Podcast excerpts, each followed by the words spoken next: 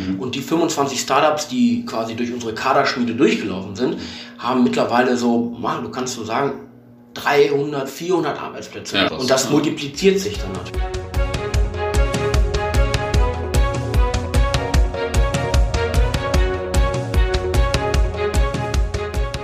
Herzlich willkommen bei der neuen Folge von Dann sehen wir uns in Bielefeld. Mein Name ist Jan-Philipp Platenius und ich bin heute zu Gast in der Founders Foundation, um mit Janis über die Bielefelder Startup-Szene Szene zu sprechen. Ähm, ja, sag doch mal erstmal ein paar Worte zu dir vielleicht. Ja, erstmal danke für die Einladung, danke, dass ich dabei sein kann.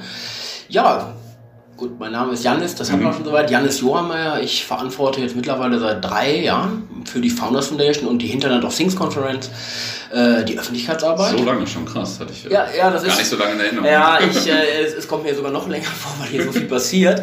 Ähm, aber ja, ähm, quasi bin ich mit einer der, der ersten quasi so richtig im Core-Team gewesen der Founders Foundation und mittlerweile ja, haben wir dann so mit allem freiberuflichen Tätigkeit, mit allem drum und dran, haben wir jetzt so zweieinhalb, drei Jahre durch. Ja, krass. Ähm, was hast du denn vorher gemacht? Naja, ich habe, glaube ich, wie viele Menschen erstmal ein bisschen studiert. Ich mhm. bin gelernter Kommunikationswissenschaftler, habe das in Bielefeld und Hamburg studiert. Mhm. Ähm, und danach kam eigentlich meine prägendste Zeit. Ähm, ich war dann bei der Bildzeitung. Mhm. Ähm, ja, also ich bin gelernter Bildreporter mit allem, was dazugehört.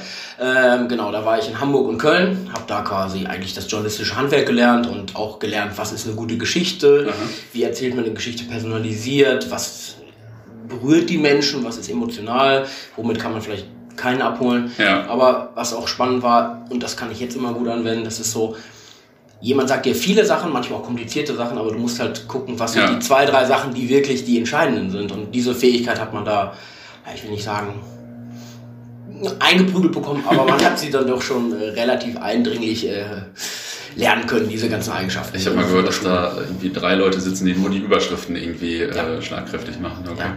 Also es ist wirklich, es ist schon eine Kunst. Ne? Also ja. man, man lächelt ja immer so ein bisschen darüber, aber wenn du dir vorstellst, du musst eigentlich in der Lage sein, in einem, in einer Überschrift, drei bis sechs, sieben Worte und dann vielleicht noch ein, zwei Sätzen äh, in der Lage sein, alles zu beschreiben, was passiert ist. Das ist dann manchmal schon eine Kunst. Ne? Das macht es dann nicht unbedingt einfacher. Ja, und du hast dann aber die Artikel in der Bildzeitung geschrieben oder was war, was war deine Aufgabe? Genau, ich war klassischer Journalist. Mhm. Ähm, ich hatte den Fokus tatsächlich auf Sport. Mhm. Ah, okay mein Einstieg bei der Bildzeitung, das war nicht auch ganz lustig, ähm, da war ich als Hospitant und dann äh, mein großer Durchbruch, naja, nee, aber meine große, erste große Reportergeschichte war, ich habe in Hamburg die schärfste Currywurst der Welt gegessen. Okay. Zig Millionen Scoville und da war ich ja. natürlich noch jung und dynamisch und wollte sich beweisen, habe ich sie gegessen und es hat mich natürlich total aus den Schuhen gehauen, aber die haben dann erkannt, okay, der Junge hat Biss, äh, im doppelten Sinne. Ja, nee, nee es hat, äh, das war dann so der Einstieg und da dann war klar, dass da, dass da was passiert. Und danach bin ich in Sport gegangen und habe äh, ganz, ganz viel Sport erstmal gemacht. Das mhm. für den ersten FC Köln und Bayer Leverkusen in erster ah, Linie. Okay, da cool. war ich quasi der Reporter und habe alle möglichen Geschichten. Wusste ich gar nicht, das ist ja geil.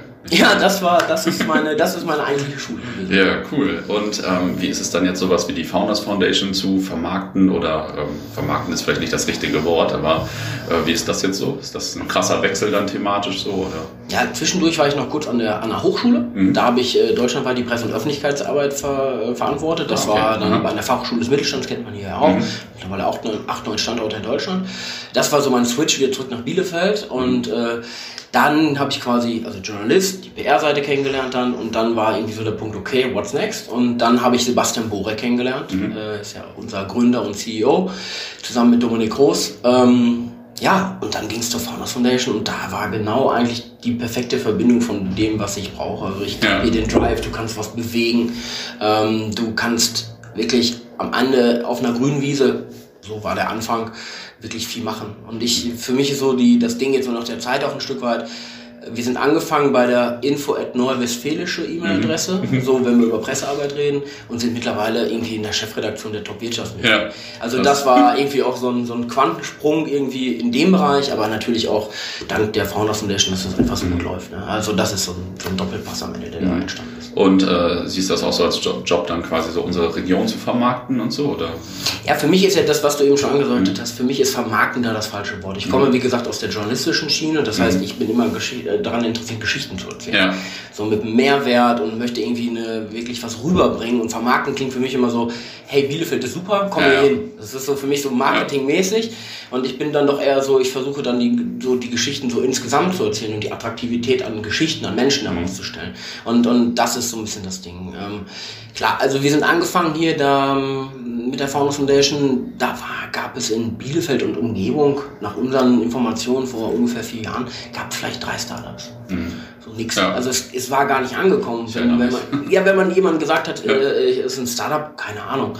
Äh, und wenn man sagen wollte, äh, übrigens kommt da die digitale Flutwelle bald, was mhm. So, ne, das ist noch nicht angedockt gewesen. Und ja. jetzt sind wir so an so einem Punkt, äh, hast du quasi ungefähr 80, 90 Startups in der ganzen mhm. Region.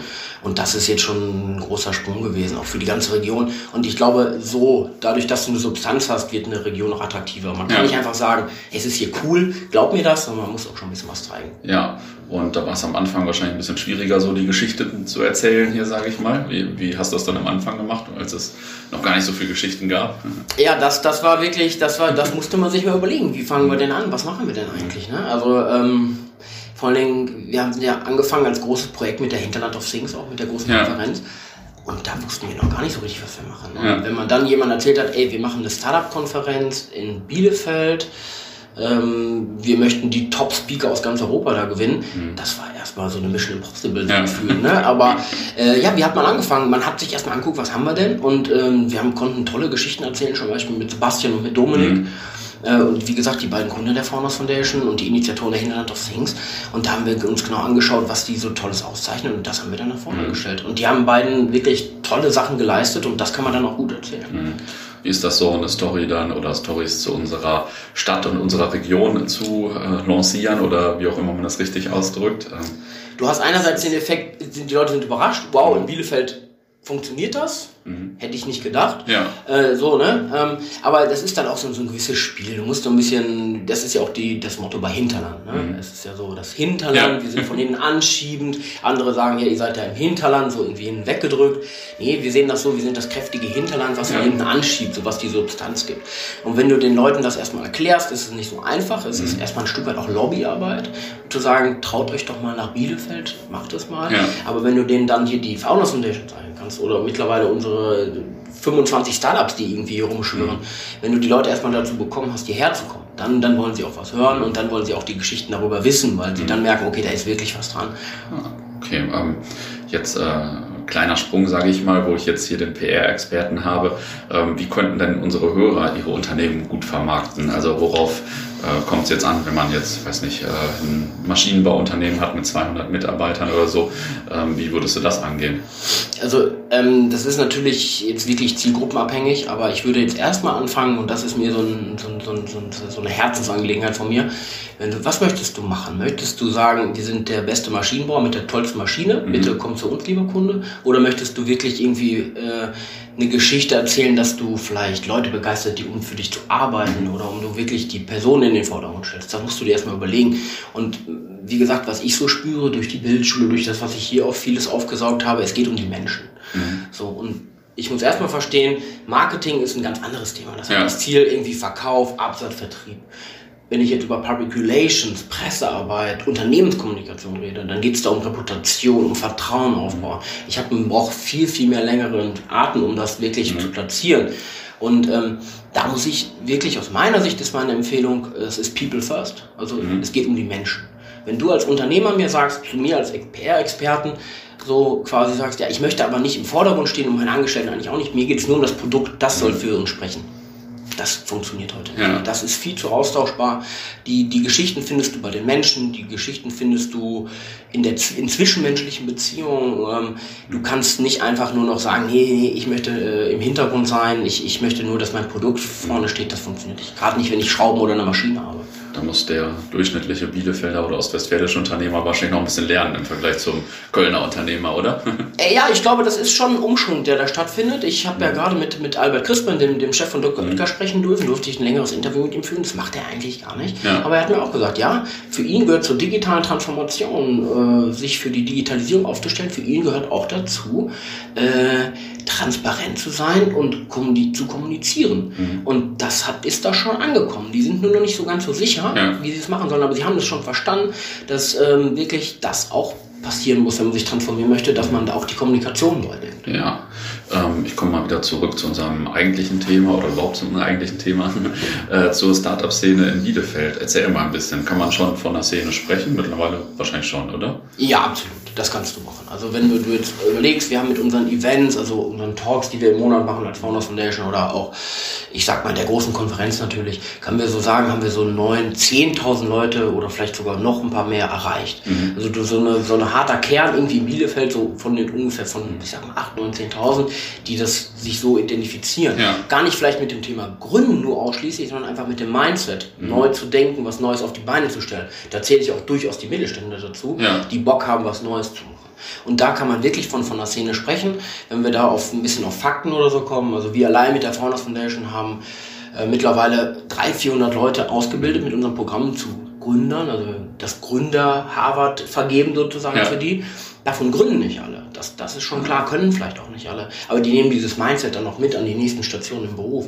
Und alleine die Startups, die wir begleiten durften, wo wir quasi die, das Gründungsteam in den Startups ausbilden durften, äh, über sechs, neun Monate teilweise oder teilweise noch länger, kannst du sagen, von den 33 Startups mit ihren Teams, die hier waren, sind 25 am Markt. Mhm. Und die 25 Startups, die quasi durch unsere Kaderschmiede durchgelaufen sind, haben mittlerweile so, mal, du kannst so sagen, 300, 400 Arbeitsplätze ja, geschaffen. Das ist schon krass. Und das ja. multipliziert sich dann natürlich. Ja. Und, und das sind so die Sachen, wo wir sagen, das funktioniert. Und einzigartig quasi ist, warum diese Szene auch so vertrauenserweckend für ganz Deutschland ist, weil wir quasi sagen, Ausbildung ist der Schlüssel.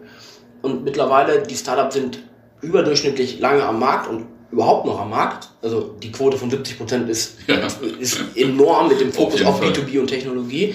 Und ähm, das ist wirklich eine Sache, das ist super. Und vor allem, wenn du dir dann noch vorstellst, äh, die Startups, die hier rausgehen, sind am Ende auch Risikokapital finanziert. Mhm. Also die haben alle die Chance, groß zu werden. Mhm. Und das wird nicht, äh, das, das wird wirklich äh, händeringend irgendwie so mittlerweile probiert in Berlin auch mal so zu gucken, wie man das mhm. machen kann. Aber es ist eben nicht so einfach, weil es ein Umdenken ist. Mhm.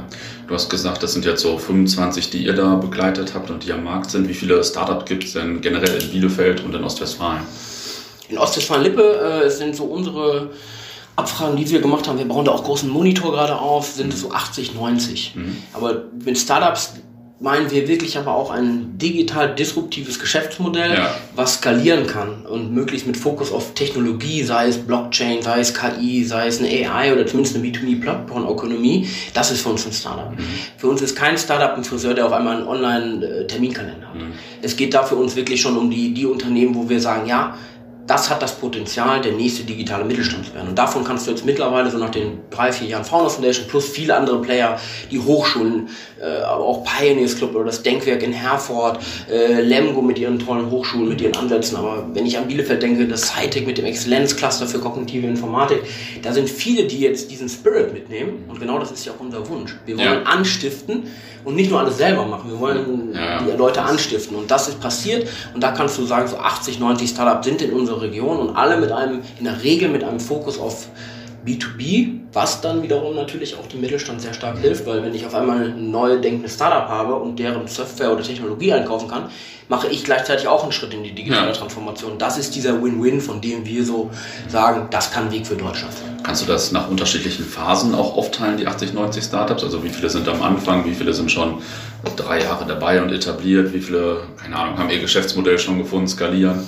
Genau, du hast natürlich viele, erstmal nochmal, wahrscheinlich, wenn ich mir jetzt überlege, wer das so hört, ein Startup ist erstmal einfach ein Experiment. Mhm. Das ist ein Startup. Ein Experiment bedeutet, das haben wir in der Schule, glaube ich, alle gelernt, man weiß eigentlich nicht, wie es ausgeht. Ja. So, das heißt, ein Startup kann gut ausgehen, wenn man das definiert unter äh, es wächst und stellt Leute ein, mhm. oder es kann halt eben auch nicht funktionieren. Aber alleine, dass man ein Experiment gemacht hat, ja. bringt ja schon Erkenntnis. Ja. So funktioniert es nicht. Äh, und das bringt dann oft wieder das nächste Level. Ja. Hm, also in dem Bereich ist natürlich viel gerade unterwegs, weil viele Leute angestiftet sind. Die mhm. probieren aus, die validieren, die testen und alle machen und tun und schauen. Und wir haben quasi, würde ich jetzt mal so sagen, mit, mit wir haben jetzt so drei, vier Startups, die alleine aus der Founders Foundation kommen, die sind hochrisikokapital finanziert. Mhm. Also da hast du quasi Simalytics, hm, die haben mittlerweile 70 Angestellte aus 20 verschiedenen Nationen, mhm. die sitzen in der alten Bogenfabrik. Äh, also das ist äh, Hochtechnologie getrieben. Ja. Die machen eine KI, die, die quasi gerade die Pharmabranche auf links zieht. Äh, dann hast du aber auch einen tollen Fokus bei der Blockchain. Mhm. Eigentlich gar nicht so per se, wo man sagen würde, Bielefeld Blockchain. Aber ich würde mal fast so diese These aufstellen durch Olli Flasskämper, mhm. Mr. Bitcoin, ja. ein bisschen her, ähm, ist dieser Spirit irgendwie so ein bisschen da und der investiert auch. Und da gibt es zwei tolle Startups, Margin und, und, und Coindex, die mhm. hier in Bielefeld quasi, ich würde mal sagen, jetzt so 200 Meter hinter uns mhm. Die sich super gut entwickeln. Du hast aber auch mit Value Desk in B2B-Plattformökonomie, die Kunden haben wie Dr. Oetker, Miele, äh, Dr. Wolf, wo man sagt, ey, das ist der Proof of Concept ja. für unsere Region zum Beispiel. Also du hast viele tolle dabei, die wirklich richtig durch die Decke gehen, aber auch dann so ein bisschen was äh, für unsere Region exotisches, wie die Zahnarzthelden, mhm. die quasi den, äh, den Dentalmarkt gerade irgendwie äh, also neu erfinden und auch total wachsen und ja. gerade eine große Risikokapitalfinanzierung abgeschlossen haben und jetzt auch, glaube ich, bei 30, 40 angestellt. Mhm. Und eins unserer Startups, Löb, die sind gerade nach Berlin gegangen mit ihrer mhm. Lösung, ah, okay. weil sie äh, da doch ein paar mehr Potenziale sich versprechen. Mhm. Aber das ist aber auch, wie wir das denken, das ist doch super, wenn ihr dann einen vielleicht besseren Markt habt und die wollen ja. schnell nach Amerika und Co. Ja. Hey, dann macht das doch dort. Aber es gibt auch Startups in Berlin, für die, die eine super Technologie B2B-Lösung haben, für die ist Bielefeld super. Und die kommen gerade so ein bisschen rüber. Also du verlierst nichts, das ist ja. ein gesunder Austausch. Ah, das gibt es jetzt auch schon, dass äh, welche von anderswo nach Bielefeld kommen, um zu gründen oder um hier ihr Startup zu betreiben. Total. Also gerade ähm, vor kurzem hatten wir die Startup Nation Central da aus Israel. Mhm. Ähm, da waren die eine Delegation äh, da mit, ich sag mal, fünf israelischen Startups, die waren in Bielefeld. Mhm.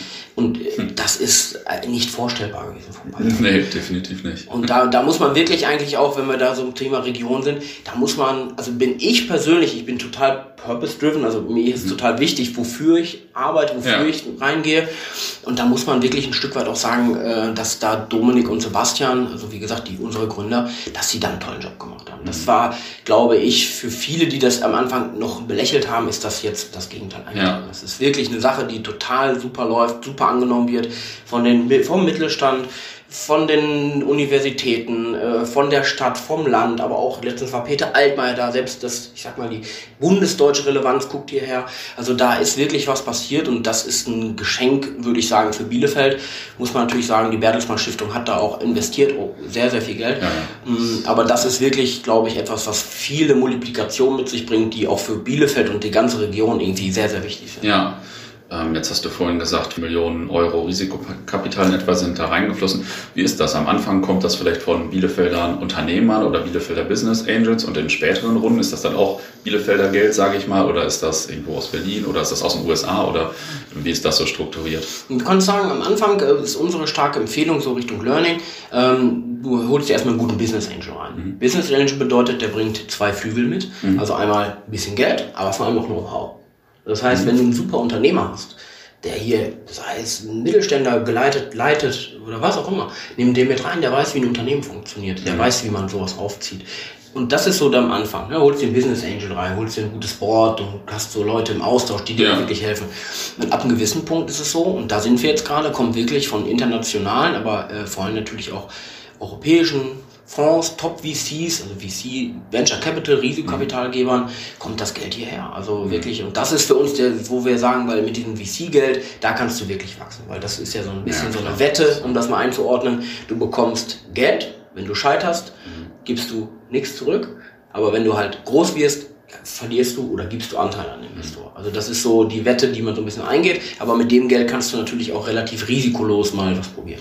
Ja, also der VC ist ja auch eigentlich nicht ein Investor, sondern da stecken ja viele Investoren dahinter und ist so. Ist in der Regel ein Fonds, schon, klar. Ist schon ein bisschen anderes Modell. Ähm, jetzt hast du schon ein paar erfolgreiche Startups genannt. Ähm, was waren so die Erfolgsfaktoren? Warum hat das so gut funktioniert bei denen? Ich meine, eine gute Idee gibt's, haben wahrscheinlich viele Leute, aber die müssen es ja auch extrem gut gemacht haben. Ja, klar. Also es kommt total auf die Menschen an, die das machen. Mhm. In der Regel investieren auch VCs oder auch Business Angels, gucken sich die Menschen sehr genau an. Das sind wir eigentlich über dem PR-Thema wieder. Ja. Es kommt auf die Menschen an. Du musst nicht das beste Produkt haben.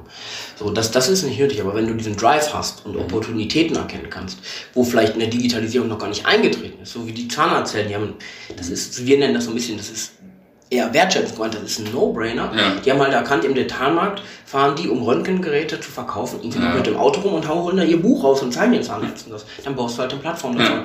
Da muss man jetzt kein Genie sein, um zu erkennen, da könnte Potenzial drin stehen. Ähm, also die Idee, würde ich sagen, muss nicht so, so, so unfassbar hochtrabend sein, das neue mhm. Facebook oder was auch immer. Es kommt darauf an, ein Problem zu erkennen. Mhm. Und wenn man das löst, dann hast du automatisch Kunden. Das ja. ist die Herangehensweise, wo, wo man so funktioniert. Und wir bringen den halt sehr, sehr früh bei den Menschen, mit den Kunden zusammen die Geschäftsmodelle zu entwickeln. Wenn du mir jetzt sagst, Janis, ich habe eine super Idee, ich glaube, der nächsten Sommer wird äh, das beste Eis wird eine Lakritz äh, Menthol mhm. Eiskugel sein. Dann sage ich, okay, weiß ich nicht, aber geh doch jetzt mal raus auf den alten Markt in Bielefeld und frag 100 Leute, ob sie 1,50 für diese Kugel bezahlen würden, ja. ja. oder nein. Und wenn dir von den 100 Leuten schon mal sagen, da musst du kein Eis gemacht haben und du musst nichts gemacht haben, keine Maschinen gekauft haben, keinen Laden hier geguckt haben, wenn dir von den 100 Leuten sagen, nee, würde ich im Leben nicht kaufen, vielleicht 90, mhm. ja, dann lass es sein. Dann ist deine Idee nicht gut. Dann hat ja. der Markt gesagt, nee, keine gute Idee. Da musst du halt eine andere Eissorte probieren. Und so fangen wir mit den Leuten an. Wenn die, wenn die zu uns kommen mit einer Idee, sagen wir, ja, frag erstmal die Leute draußen, die potenziellen Kunden. Und dann guckst du dir das an, holst den Letter of Intent, das ist so eine Absichtserklärung, sobald das Produkt am Markt ist, würde ich es kaufen. Und so definieren wir eine gute Idee. Und ja. nicht, weil meine Mama gesagt hat, ich finde ja. es gut, oder ich habe noch drei Freunde, die gesagt haben, ja, das ist super. Das ist oft nicht das ehrliche Feedback, was nötig ist. Und das ehrliche Feedback, das gibt dir genau eine Gruppe und das sind deine Kunden. Mhm. Und das haben die dann ähm, sehr das, erfolgreich gemacht. Das haben die sehr erfolgreich gemacht, sehr, sehr erfolgreich gemacht und natürlich auch einfach das Unternehmergehen ein Stück weit ja. in sich drin, aber eben auch auf eine super Technologie gesetzt, das schneller gemacht, besser gemacht als andere natürlich. Hm. Okay. Ähm, was sind denn so die Herausforderungen der Bielefelder Startup-Szene oder der ostwestfälischen Startup-Szene? Ich, ich, weiß nicht, fehlt das Personal oder Finanzierung oder was da sind, sind da so die Herausforderungen? Oh, das ist kommt wirklich auch ein Stück weit drauf an, an welchem Punkt wir so gerade, über welchen Punkt wir bei Startups gerade reden.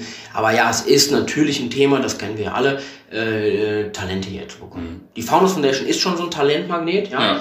Aber wenn ich jetzt auf einmal wachse und 20 neue Programmierer brauche, dann ist es nicht ganz so einfach, wobei wir hier mit der Uni Paderborn ein tolles Institut ja. haben, wo man da was abgreifen kann. Aber wenn du wirklich so diese Leute brauchst, die sich schon mit Startup auskennen, dann ist es schwierig. Also sag mal einen erfahrenen Gründer oder jemand, der aus einer langen etablierten Startup kommt, sag mal, komm mal nach Bielefeld. Das machen sie in der Regel nicht ja. so gerne. Das ist also das Personal, ist ein großes Thema, äh, aber wird noch ganz gut aufgefangen. Aber dieses Thema ist natürlich nicht nur für Startups, das haben die Mittelständler am Ende ja genau. Ja, klar, definitiv. Finanzierung definitiv. zum Beispiel ist für mich ein Thema. Geld gibt's genug. Mhm. Es war eigentlich noch nie so leicht, an Risikokapital zu kommen wie heutzutage.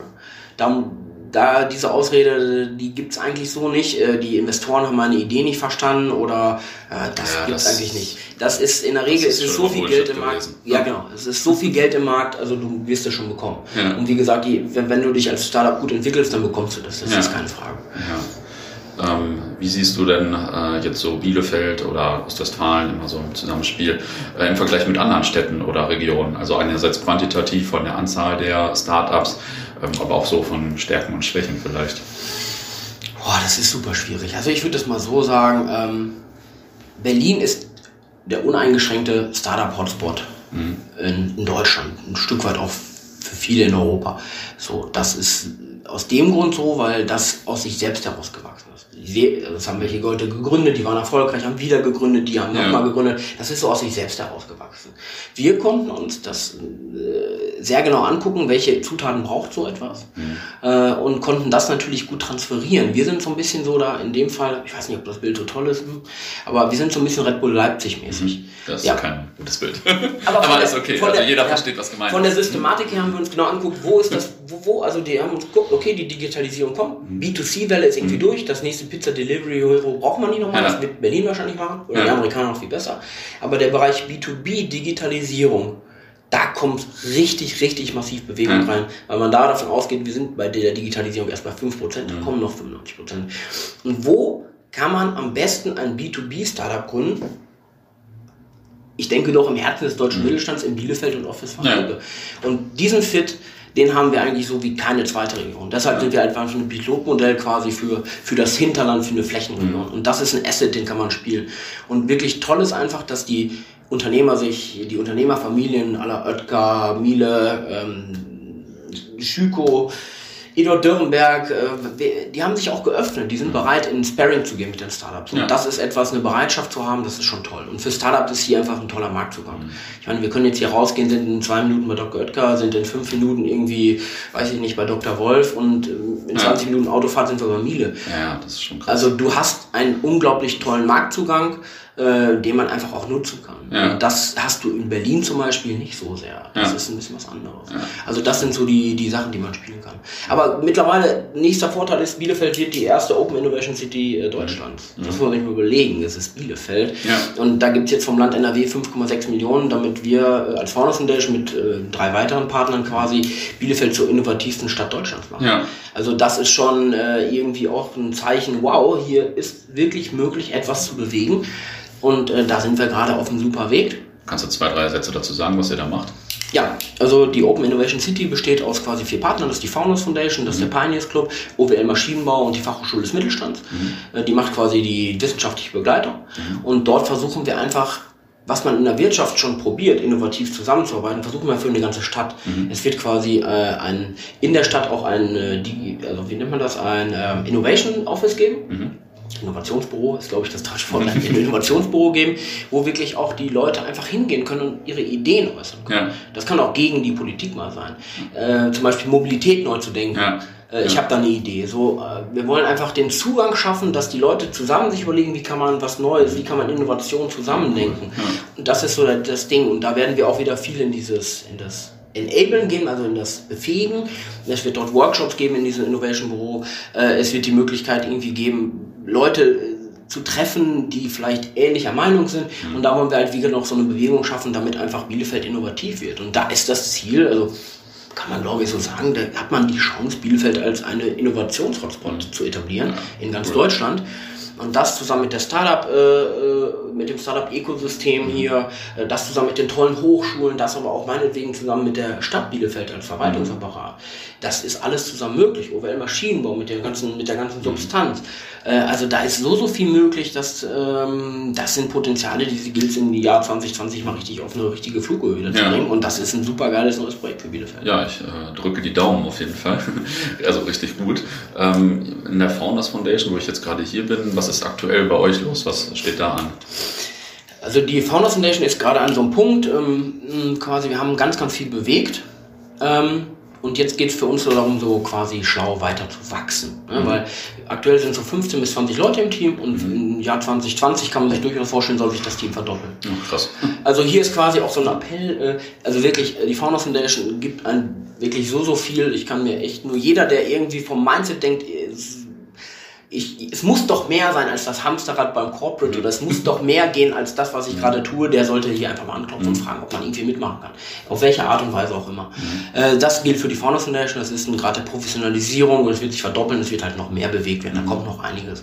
Gerade ganz aktuell bewegt uns natürlich die Internet of Things Konferenz, ein paar Mal schon angesprochen, wo wir wieder die, die Top-Familienunternehmer Deutschlands, äh, internationale Querdenker, digitale Pioniere zusammenbringen.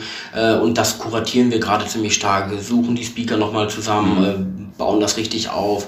Ähm, da können ja nur 1300 Leute tatsächlich teilnehmen. Ich denke, wir könnten da Tickets vergeben um die 5000. Ich weiß es mhm. nicht. Das ist wirklich ein großer Zuspruch für die Leute ungewöhnlich, man muss sich dafür bewerben und dann auch ein Ticket kaufen. Mhm. Aber der Bewerbungsprozess ist, wir wollen die richtigen Leute haben und wir fragen auch die Leute nicht, äh, habt ihr genug Geld, sondern wir fragen, habt ihr, was wollt ihr einbringen an dem Tag der Konferenz, am 13. Februar? Was wollt ihr da geben? Mhm. Nicht nur aus diesem Konsum raus, ja. sondern was wollt ihr eigentlich geben? Und das ist für viele erstmal ein Umdenken, oh, das ist ja anstrengend, ich muss mich mehr bewerben ja, und dann soll ich noch Geld bezahlen. Ja, ja. Sollst, wenn du das mit uns gemeinsam gehen willst, diesen Weg, dann musst du ein bisschen, dann musst du schon eine, so eine Grundmotivation haben, dass du einen kleinen Geldbetrag bezahlst und aber vor allem die Zeit aufbringst, dich zu bewerben. Ich hoffe, wenn man nicht dabei sein kann, kann man zumindest ein bisschen was im Podcast dann hier demnächst hören äh, nach der Konferenz. Da müssen wir mal schauen. Ähm, zum Abschluss muss hier jeder immer noch eine Bielefeld-Anekdote oder seinen Lieblingsort in Bielefeld äh, erzählen was soll ich da jetzt sagen? Da habe ich, hab ich, da habe ich jetzt äh, so, also ich bin ja leidenschaftlicher, begeisterter Handballer. Mhm. So, das mache ich ja immer noch, trotz meines gestiegenen Alters mittlerweile. Äh, aber äh, klar, einer meiner Lieblingsorte ist natürlich die Sporthalle des Prake. Mhm. Da spiele ich ja. Da bin ich dann am Wochenende oft anzufinden. Mhm. Ähm, aber ansonsten, ich, äh, Bielefeld, ähm, nachdem ich ein paar Jahre nicht da war, hat sich, glaube ich, im Ganzen super entwickelt, auf vielen ja. Ebenen. Äh, sei es gastronomisch, äh, sei es natürlich hier, klar, Startup-Ökosystem, aber auch diese, so ein bisschen ist hier gerade so eine Aufbruchstimmung. Ja, ich glaube, das kann man in Bielefeld ziemlich stark ja. insgesamt spüren. Bielefeld-Anekdote, das ist für mich jetzt gerade auch ein bisschen schwierig. Ja, ich habe ja entweder oder gesagt, also alles gut. ja. Vielleicht die eine Anekdote, die mir gerade noch einfällt. Ich glaube, das hat wahrscheinlich auch jeder, der sich das anhört, noch so im Kopf. Das war ziemlich genau vor einem Jahr. Das war so eine Bielefeld-Anekdote. Das war ja diese große Titelgeschichte, die wir bei NTV hatten. Das war äh, Berlin ist tot, es lebe ja. Bielefeld. Also das ist so für mich die Anekdote gewesen, so auf einmal, okay, da bist du jetzt hier gerade angekommen. Das ist so ein bisschen das Ding, was mich, glaube ich, was so eine, so eine Sache, die ich nie vergessen werde. Oder die wir alle hier, glaube ich, nie vergessen werden. Und gab es da auch äh, kritische Reaktionen aus Berlin oder so? Oder absolut, absolut. Also das war schon, äh, da kam schon einiges zurück, ja. ja. Wobei es natürlich nicht unserem Credo entspricht. Wir sind hier keine Insellösung für Bielefeld, keine Insellösung ja, für Ostwestfalen-Lippe. Wir wollen das zusammen mit Berlin machen. Wir wollen das zusammen mit ja. Europa machen, um einen großen Weg zu finden. Also deshalb ist dieses Gegeneinander irgendwie so ein bisschen typisch deutsch. Ich meine, wir kennen es aus dem Sport, aber eigentlich die Aufgabe, die da auf uns zukommt, das kannst du nicht alleine schaffen. Das, das darf man nicht vergessen. Da gibt es kein Bielefeld gegen mir, das geht nur zusammen. Wenn, ja. das ist so ein bisschen, so ein bisschen die Krux gewesen. Aber ja, klar, dann äh, auf einmal, so funktioniert die Medienwelt halt. Wenn es gegeneinander geht, ist es spannender, als ja. wenn alle sagen, ja, es ist, wir jetzt an einem Strang. Klar. Okay. Cool, dann vielen Dank erstmal. Ja, super gerne.